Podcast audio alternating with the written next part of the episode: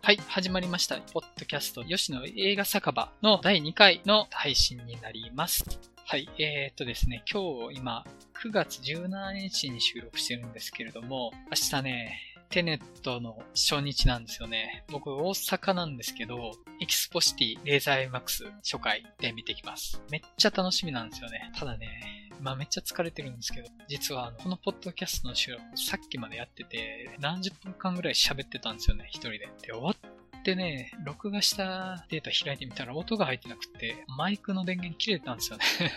あのね、ちょっとエネルギー切れかけてるんですよ。何十分間一人で喋るとさすがに。なんかテネットまで疲れ残りそう。まあいいや、頑張ります。はい。えっとですね、今日は第2回ってことで、最近見た映画の話をしたいなと思ってます。1本がまず、ブックスマート卒業前夜のパーティーデビューと、もう1本がミッドナインティーズですね。この2本ね、どっちも超傑作っすね。で、ブックスマートは本当に大好き。もう今年公開された映画の中ではマイベストっすね、今のところで。ミッドナインティーズはね、大嫌い、大嫌い、大嫌い、大好きって感じなんですよ。わかります？あの、刺されすぎてね、辛いの。めちゃめちゃ刺さってね、えぐられすぎてね、きついんですよ。ただね、傑作、どっちも傑作。ちょっとね、追って話していきたいなと思うんですけど、ネタバレっていう感じで喋ることになるかなと思います。はい。えっ、と、まず、ブックスマート卒業前夜のパーティーレビューですね。映画 .com 読ませていただきますね。音ちゃんと取れてるかな？すんげえ不安。いけてるな。大丈夫。はい。えっ、と、解説。リチャード・ジェール、トロン・レガシーなどの女優、オリビア・ワイルドが長編監督デビューを果たし、女子高生二人組が高校最後の一夜に繰り広げる騒動を描いた青春コメディ。高校卒業を目前にしたエイミーと親友モリーは成績優秀な優等生であることを誇りに思っていたが、遊んでばかりいたはずの同級生もハイレベルな進路を歩むことを知り、自信を失ってしまう。勉強のために犠牲にしてきた時間を一気に取り戻すべく、卒業パーティーへ繰り出すことを決意する二人だったが、てんてんてん。主演は俳優ジョナヒルの妹としても知られるレディ・バードのビーニー・フェルドスタインと、ショート・タームのケイトリン・レバー、俺たちシリーズのウィル・フェレルとアダム・マッキーが制作総指揮と。はい、え、っとね、大傑作ですよ、本当に。これはね、見といた方がいいと思う。後々確実に映画史的に語られるんじゃないかなっていう課題評価かな。僕はね、本当に、あの、少なくとも僕映画史上は、もうめちゃめちゃの歴史に残りましたね。はい。えっと、まず監督オリビア・ワイルドなんですけど、あの人としてはね、えっと、リチャード・ジュエルで、色仕掛けで情報を集める女性記者の訳されてた人ですよね。この映画もね、あの、偏見でいい悪い決めるの良くないよね、みたいなことを描いてるのかと思いきや、なんか、女性記者が色仕掛けで情報を得てるみたいなのを描いてて、どこ描きたいんだよみたいな分、ちょっとある映画でしたね。映画自体はすげえいい映画だったんですけど。まあ、イーストウッドなんかそういう、なんかリベラルな価値観そこまで気にせず映画作りそうっすよね。正直なところ。まあ分かってたらまあ別に、分かってる立場として楽しめたら、まあ、それはいいのかなって思いますけど。はい。で、え、このモリーのビーニフェルドスタインがジョナヒルの妹ってことで、この後お話しするミッドナインティーズの監督っすよね。なんか、偶然にしてもって感じですね。で、えー、っとですね、まずこの映画のいいところ、最大のいいとこですね。下ネタがえぐい。で、心底笑える。まずここが一番すごいです。で、単に下ネタって言ったら、やっぱりね、男がやる下ネタってどうしても多かったと思うんですよ。これまでって。違うんですよね。女の人がゴリッゴリの下ネタ踏み込んでいくんですよ。で、しかもあの、エイミーが女性の同性愛者なんですよね。レズビアンなんですけど、レズビアンのオナニーネタとかに踏み込んでいくんですよ。かなりエグい。ぬいぐるみの鼻使ってみたいな、おいおいおいみたいなとこなんですけど、結局、その、男たちの下ネタギャグってずっとやられてきたと思うんですけど、なんか女性がやるゴリゴリの下ネタコメディって僕あんまり見た記憶がなくって、そこがまずすごい良かったとこなんですね。で、開けてるというか風通しがいいというか、ちょっとこの映画全体にまつわる話なんですけど、今までそのモテなかったやつがモテたいって頑張るみたいな話で、まあゴリゴリの下ネタ入ってくるみたいなの、まあ、いわゆるその、童貞コメディ的なものですよね。まあ、もちろんその童貞っていうくらいだから、男性キャラクターの話が多かったと思うんですけど、それを女性でやってるっていうのが偉大だなと思ってて、男だけで盛り上がってるのの、なんか、ちょっと不健全さみたいなのは、最近僕、いろんな映画見てて感じること多くって、ちょっと古い映画だとその切り口って、まあ正直めっちゃあったと思うんですよ。なんか、童貞いけてない、だから最高みたいなの、多かったと思うんですよね。ちょっと具体例パッと浮かばないんですけど、で、ただ、じゃあ、女の人いけてないけど最高って言っていいのかなみたいなのってあったのかなって今にしてみると思うんですよ。で、それを打ち破ってる映画だなと思ってますね。で、もう、そのね、下ネタなね、エグさ全体的に言いたいのが、その、まあ、やっぱり、そのマスターベーションネタって言ったらね、オナニネタ、やっぱりその童貞コメディの基本みたいなとこあると思うんですけど、そこにもう女性がガシガシ踏み込むと。あと、その、セックス初体験失敗ネタみたいなのも絡んでくるんですよね。で、これすげえ新鮮だなって思って、童貞が初体験失敗するネタってよくあると思うんですよ。盛り上がりすぎちゃってとか。あの、あの映画もそうですよね。クロニクルとか、超失敗、セックスの失敗の話が出てきてて、ちょっとそれに近いシーンもあるんですけど、なんかその、映画でセックスを描くときって、男は失敗するけど、女は別に失敗しなくて、それを受け入れてるみたいなシーンって多かったイメージあるんですよ。ただ、映画はね、女の人も初体験めっちゃ失敗するんですよね。あ、そうだよねって思って、なんか当たり前のことなのに言われたことなかったなっていうのはすごい思ったところだったんです。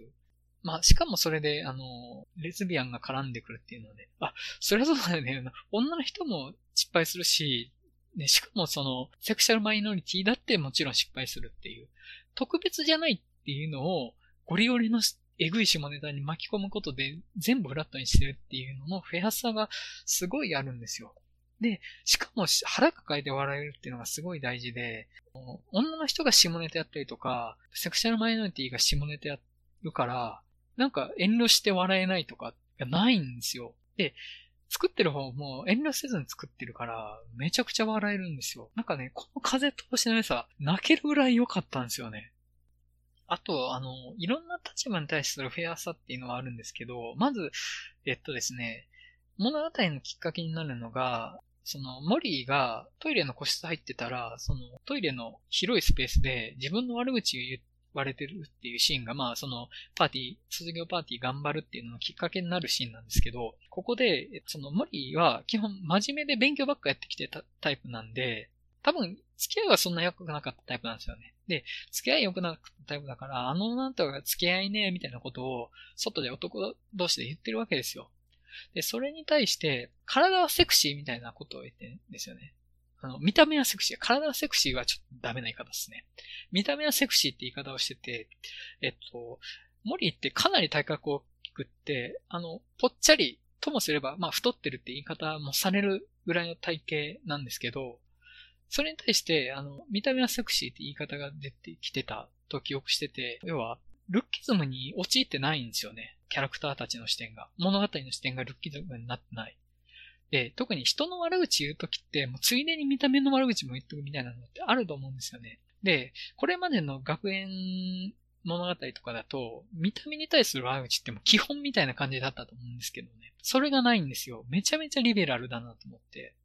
あと、そのエイミーが、まあ、レズビアンなんですけど、みんな知ってるんですよ、すでに。で、しかも、あの、エイミーって結構、フェミニストで、アクティビストなんですよ。結構活動家で、高校出たら大学でも、その、フェミニズム活動しようと思ってるぐらいのタイプなんですけど、それに対してなんか政治のことやってるから距離を置いちゃうみたいな感じじゃなくて、俺たちと違うことやってるけど、まあ、認めはするよみたいな。興味はないけど、認めはするよみたいな感じの距離感で絡んでて、真面目すぎるタイプとか、ちょっとガンガン活動的に政治のことを言ってるタイプに対して危機感がないんですよね、キャラクターたちに。あのね、そこの多様性がすごいいいなと思って、なんか、普通だよね、みたいな。俺は、俺はないけど普通だよね、みたいなことを、キャラクター全員が持ってる。すげえバランスだなと思うんですよ。今まで本当なかったんじゃないかなと思って。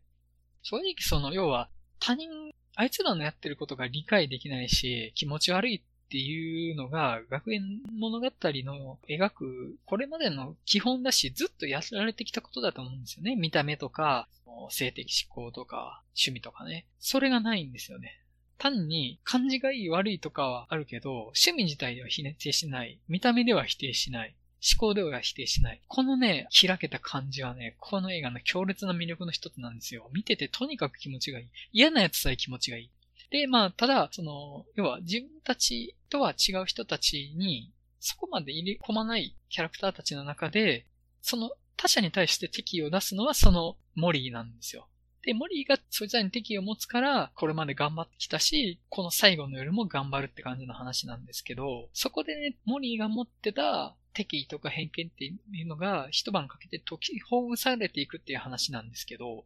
ここでね、また魅力的なキャラクターいっぱい出てくるんですよね。まずね、金持ちのジャレットっていうね、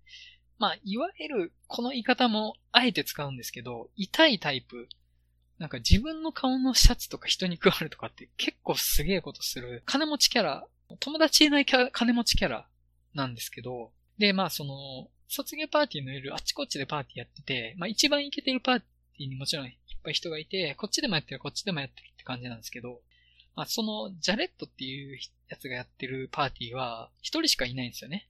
で、そこにモリーとエイミーが行っちゃって、あ、ここじゃね、違う方行かねえとダメだってなるんですけど、まあそこでまあ、ジャレット気の毒な感じで、ずれたことやってるわけなんですよ。で、それに対して、モリーがきつくね、指摘したりはするんですけど、まあ、ジャレットもなんかできないなりにめっちゃ頑張って人とコミュニケーション取ろうとしてるっていうのがね、だんだん見えてくるわけなんですよ。単に変なやつじゃなくて、自分なりに頑張ってくってるっていうのが見えてくるっていうところ。とね、このジャレットめちゃめちゃ愛しいキャラしてるんですよね。変なやつなんですけど。ただね、この変なキャラクターって言ってる、この変っていう枕言葉をつけることさえいいのかなって思っちゃうぐらい、この映画フェアですね。ともう一人、あえて言う変人キャラなんですけど、ジジっていうキャラがいて、もう、エイミーとモリーが行く先々のパーティーにいては変人キャラクターをやってるっていうキャラクターなんですよ。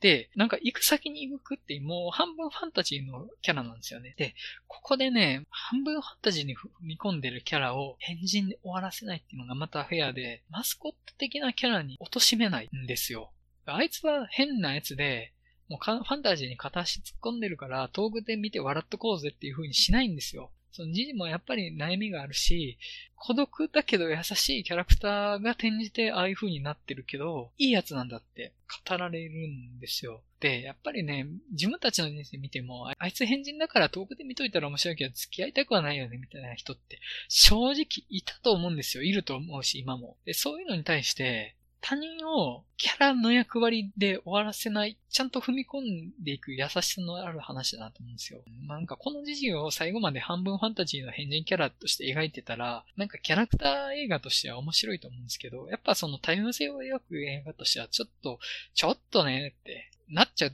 ところだと思うんですよね。それがないんですよ。あと、まあ、その、モリーが一番敵対心を持つことになる、勉強はできるけど、なんか男と結構付き合ってて、まあ、いわゆる軽いタイプですよね。で、このね、キャラ、こういう、いわゆるキャラ軽いタイプって言っちゃうような、そのステレオタイプ自体を否定してる映画なんで、この映画を表するために表現使っちゃうの嫌なんですけどね、ちょっと。嫌だけど、やっぱり語るために必要な表現なんで使わせてもらいます。まあ、いわゆるその軽いタイプの女の子が、実は軽いタイプって思われることにしんさを覚えてたっていうのが後半でわかるんですよね。で、モリーがそれを知って、あ、自分が敵対心持ってた人間も悩みを持ってて考えてきてたんだなって知るっていう、いいシーンですよね、本当に。本当にあの、すぐ僕たちステレオタイプで人を語りたくなると思うんですけど、なんかそれを解きほぐしていていう良さがあって、全体的にめっちゃいい映画なんだよな一点、その、感情移入できないんじゃないかなっていう点を洗い出すとしたら、登場人物たちみんなあまりにエリートすぎるっていう。まあ、ハーバードとか普通みたいなノリなんですよ。エール大学とかね。多分家も全員金持ちだし、親もセクシャルマイノリティ理解があるし、友人も全員めちゃめちゃリベラルだから理解もあるし、で、どんな恵まれた環境なんだよって思うんですけど、ちょっと感情移入しにくいっていう見方できないこともないけど、それでもやっぱりどんな立場でもやっぱりこういう同じような悩み持ってるよねっていうのを描かれてるから、僕はむしろ感情移入できた映画だったし、理想を描くために、やっぱエリートである必要があったのかなと思ってて、結局、その、実際には人を見た目で判断するし、セクシャルマイノリティに理解のない社会なのが現実だとは思うんですよ。ただ、もう散々描いてきたからもう未来描こうみたいなのが詰まってる映画で、でそれを描くためには、エリートたち、ちゃんとリベラルなエリートたちを描を題材にしないといけないっていう考慮があったのかなと思うんですよね。もしこれで、ちょっとあまり経済的に恵まれてないエリアの荒れてる学校の話だったりしたら、それでなんか登場人物全員リベラルで、なんか多様性に理解があるとかってなったら、それはちょっと嘘だよねってなっちゃうと思うんですけど、ここまで徹底的に理想を描こうとしてくれたら、なるほど、それなら OK かなってむしろそっちの方が飲み込める。全員がエリートだからこそ飲み込める映画になってたのかなっていうふうに僕は思いましたね。いや、不審そこいい映画だと思います。今までどうしても映画が頼ってきたステレオタイプとかを解きほぐしていこうっていう、なんか意志のある映画だなと思って、生涯大事にしたいなと思えるぐらいの映画でしたね。はい。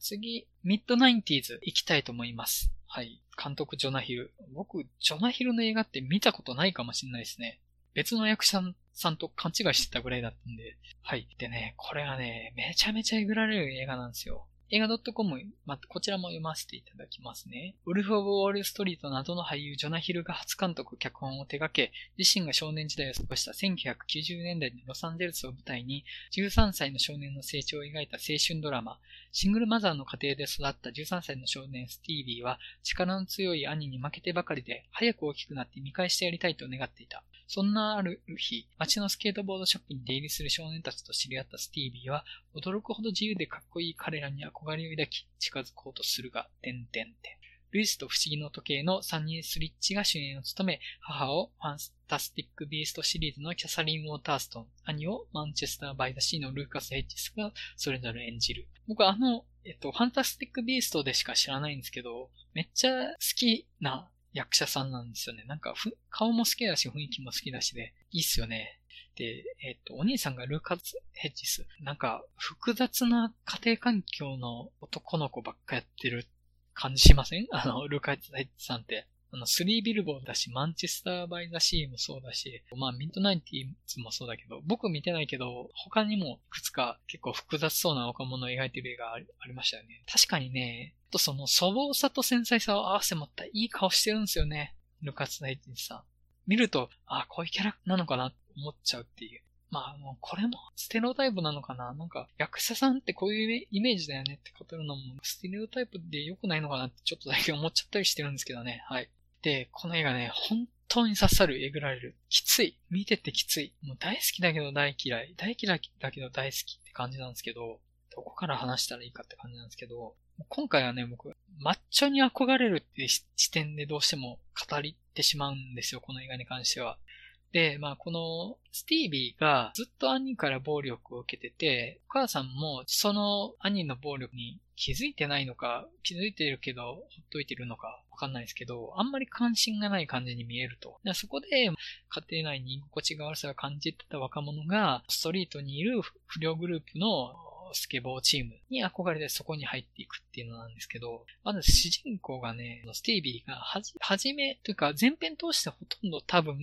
スケボー自体はそこまで好きなんじゃ、じゃないんじゃないかなって思う感じがあるんですよ。だんだん好きになっていくんですよ。ただ、それもやっぱりその不良チームで認められるためっていう感じがあって、で、あの、要は男らしさが自分に足りないと思っってるから、過剰に男らしさに憧れて不良になるっていう感じがめちゃめちゃ出てるんですよね、このスティービー。体も小さいし、体つきも全然まだ幼い感じ。丸みがある感じの、本当にあどけない少年の感じが残ってるけど、タバコ吸ったり酒飲んだりしていくわけなんですよ。でもその、結局その男同士のコミュニティで認められるための男らしさの孤児の仕方って、どれだけ無謀かとか、どれだけ危険なことするかとか、どれだけそやか、野蛮かとかっていう、そういうのがね、切り口になったりするわけですよ。まあ、それがね、正直心当たりがある。不良に認められたい感。男はなら心当たりがある人多いんじゃないかなと思うんですけど、そういうのって正直僕も昔あったなと思って、変に危ないことして承認されたいみたいなのあったなと思うんですよ。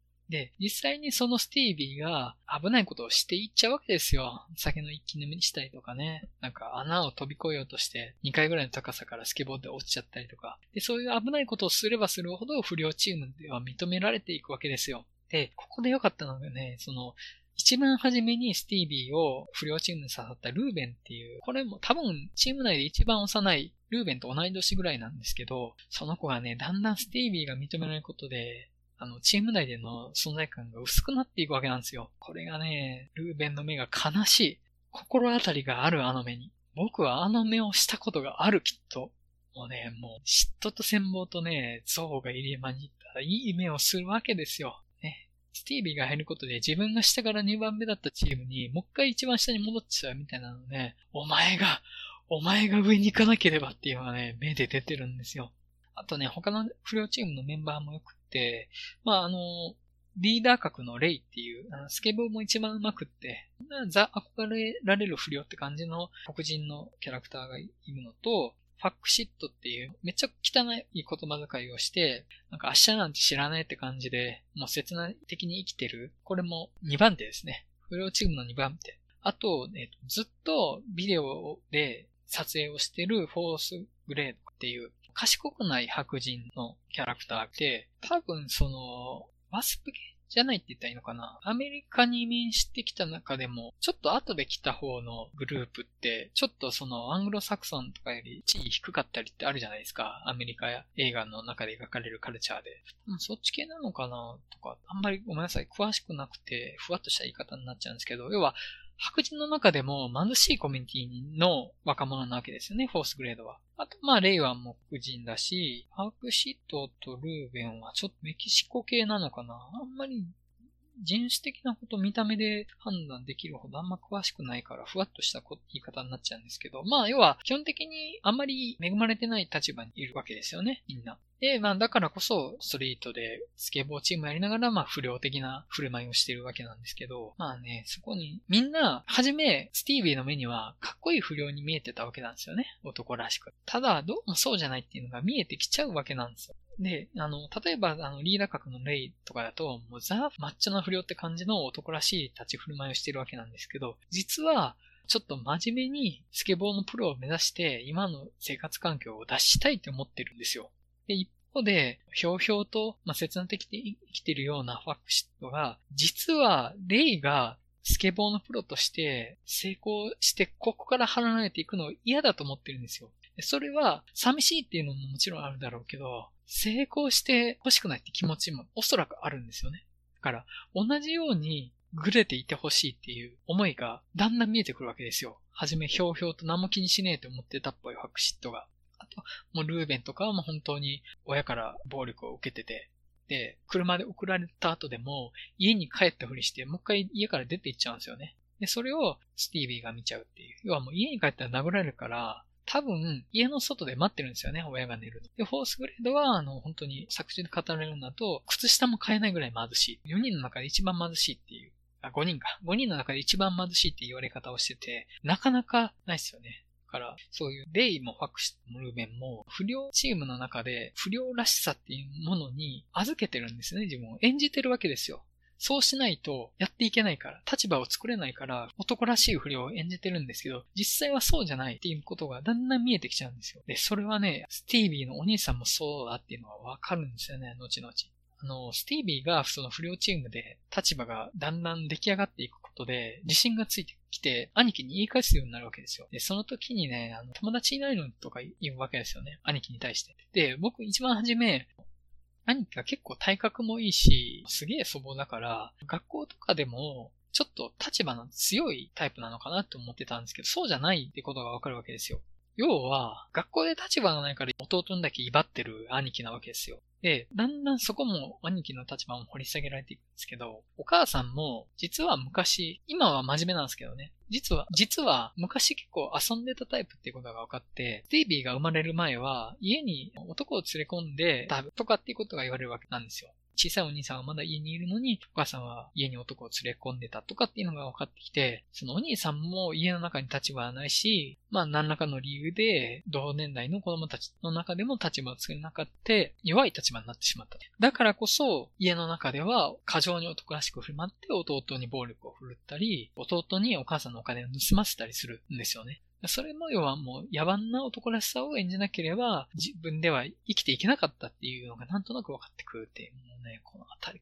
悲しい本当に。もう出てくる男の子全員ね、切なくて悲しいんですよ。わかるんですよ、もう本当に。なんかね、抹茶の男らしさっていうロールに自分を預けて、抹茶の男ポジショントークをしないと認めてくれないからやるみたいな。で、結果的に自分の本性もそっちに寄っていっちゃうんですよね、だんだん。うん、それがね、すごい悲しいんですよ。で、ただ、悲しいだけじゃないし、ある意味もっと悲しいのは、スティービーがどんどん不良グループに馴染んでいけばいくほど、スティービーの居場所はできていくわけなんですよ。家の中では生きていけなかったスティービーが、そこでは生きていけるってことがだんだんわかるんですよ。でもやってることは、タバコ吸ったり、酒飲んだり、自分が死にかけるような危ないことして、男同士で認められるってことばっかりやってるんですよね。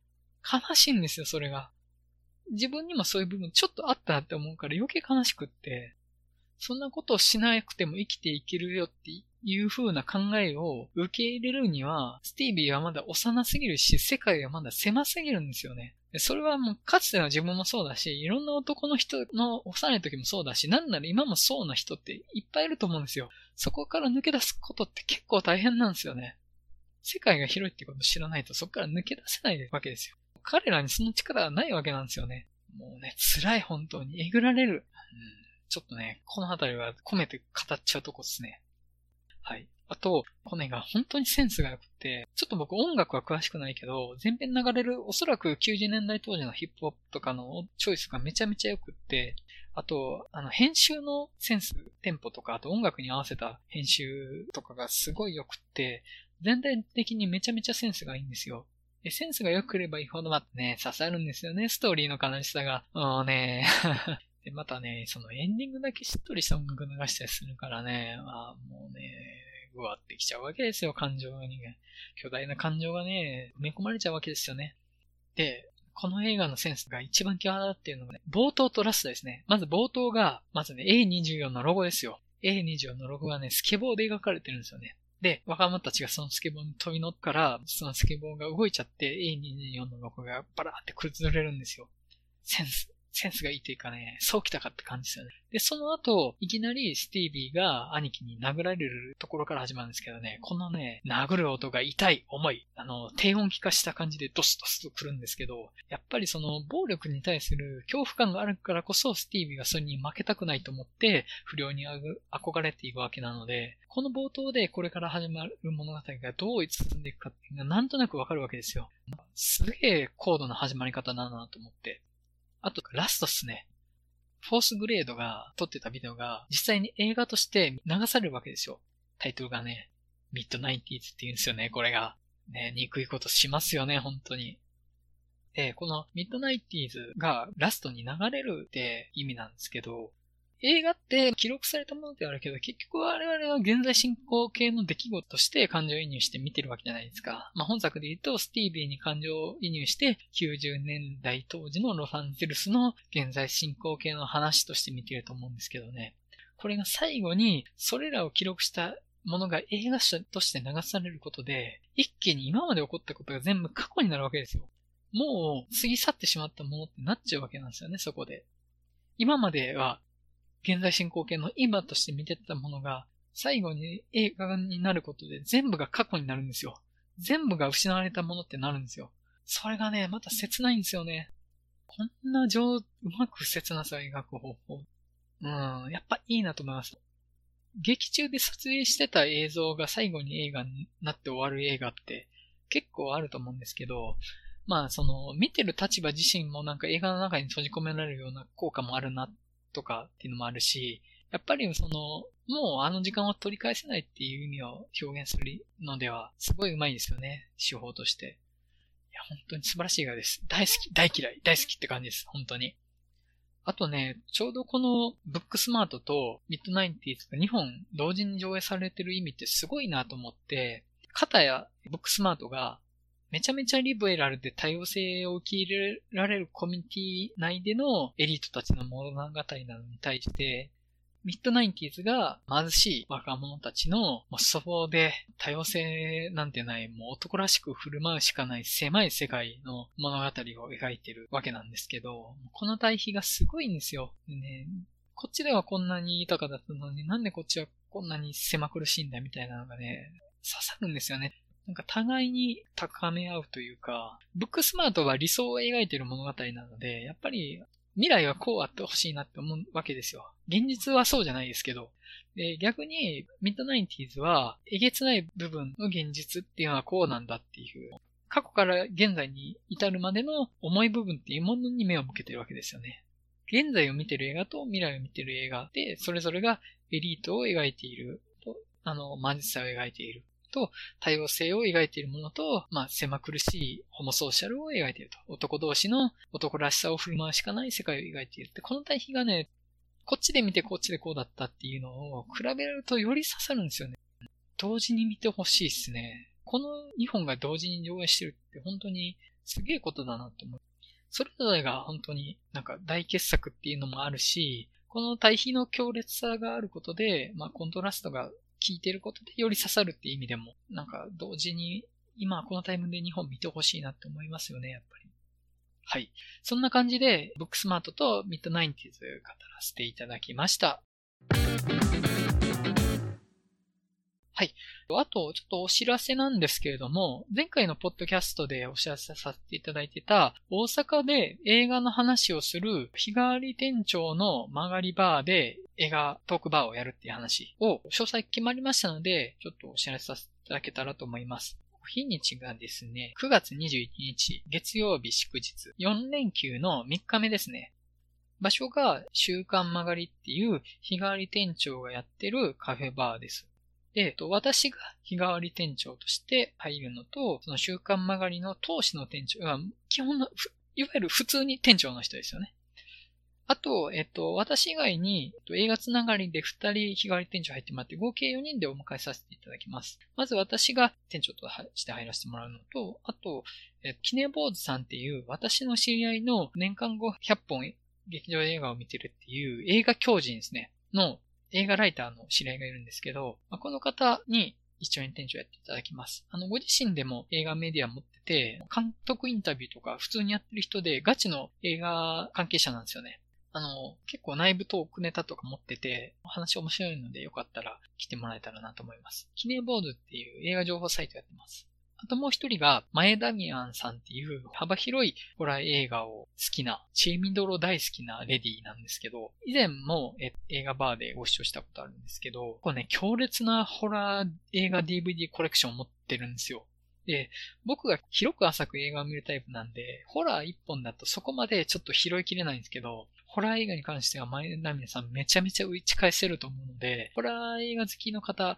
よかったら来てもらえたら、前田美さんとお話しして来てもらえ、してもらえたら楽しいかなと思います。はい。で、週刊曲がりのシステムに関しては、7時オープンのクローズ23時と、22時20分ラストオーダーですね。で、特に予約とかなくて、普通に来てもらって大丈夫です。お店の雰囲気は、その週刊曲がりで検索してもらったら、えっと、ホームページありますし、インスタグラムとかもあるんで、結構ね、ブックカフェって感じの綺麗なお店なんですよ。雰囲気いいので、普通に来てもらってもいいかなと思いますんで、一回興味ある方、検索してみてください。料金が、チャージ500円とドリンク500円からです。なので、最低1000円って感じですね。そこからまあ、追加注文した分だけって感じです。はい。あと、えっと、その、映画ライターの記念ボードさんから映画グッズのちょっとしたプレゼントもある感じですので、よかったら来ていただけたらと思います。週刊曲がりの場所が、えっと、大阪市北区天神橋1丁目11の13。検索してもらったら出ると思うんですけど、最寄りが南森町かな。大阪の地下鉄の境